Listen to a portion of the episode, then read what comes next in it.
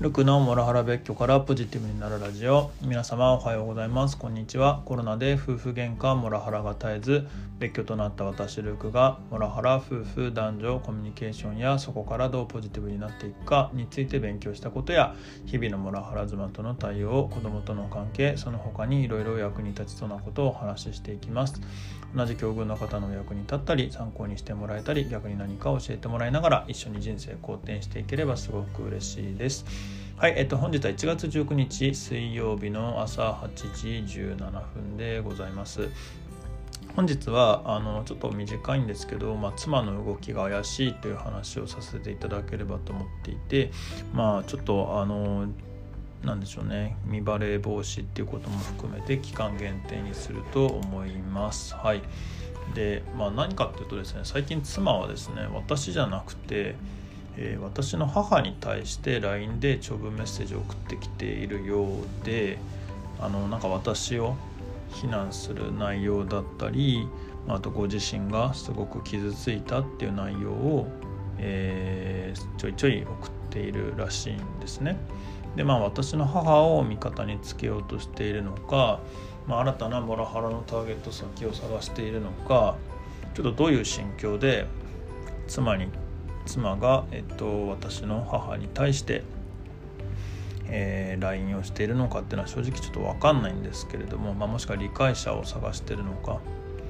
甘えてるのか何なんだろうなっていうふうには思うんですけれどもなんかそんな動きをしているようででも私には全然連絡をしてこないっていう感じで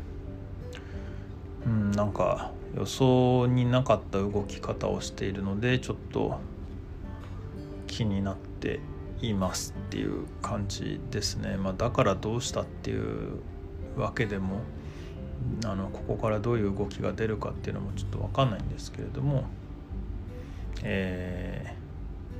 ー、まあちょっとそんなことが起きましたっていう状況です。もしね何かあのこの手の、えー、モラハラ被害に遭った方で、えー、そういう動きをされてる方がいたよっていう方がいたらですねちょっと教えていただければと思います。まあでも確かにそう言われてみるとどなたかあの奥様が実家に手紙書いたみたいなこと言ってる方もいらっしゃったななんていうふうに思っていてうんその結構なんでしょうね。えー、被害者の実家に対してえ、主張するっていうのはまああるあるなんでしょうかねっていうふうにもなんかちょっと思っちゃったりした次第でございます、えー、皆様もし心当たりがあったらちょっとコメントだとかレターだとかで教えていただけると大変嬉しいです。はい。でもここからはちょっとあのざっ若干雑談気味な話にもなっていくんですけども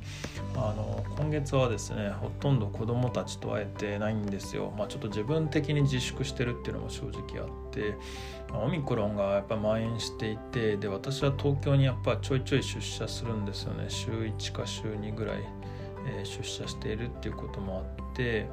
まあ、次男に会うのががちょっと危ないなという感覚があるんですよ。まあ、正確にはですね、まあ、分からないうちに例えば私が感染しちゃいましたで次男と勉強してそれを次男に移しちゃいましたで一番怖いのがでその後受験を控えてる長男に感染しちゃうっていうのが本当に怖くってなんか少なくとも、えっと、私が感染源が私が感染源っていうのが理由で、えー、その受験の長男に感染っていうことだけは絶対やってはいけないなって思っているので、まあ、今月は土日に次男に会うっていうのはちょっと自粛しておいた方が良いかなっていうのは正直感じている次第です。すごく会いたいんですけれどもね、まあ、まああともうね2月の頭とかだと思うのであと23週ぐらい自粛すればまあその後は個人的にはまあまた会ってもいいかなあの会えるといいなっていうふうに思っているので、えー、非常にちょっと可愛い次男に会えないのは寂しいんですけれども一旦自粛かななんていうふうに思っています。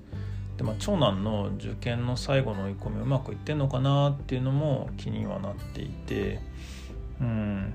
まあその妻がねなんか母に変な動きをしてるっていうのは見方変えるとまあなんか結構精神的に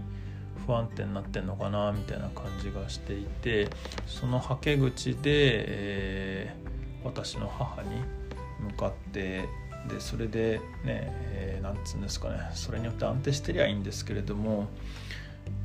なんか子供たちに、うん、はけ口が向かってないかなっていうことだけが非常に心配は心配です。うんただ私がそこでしゃしゃり出ても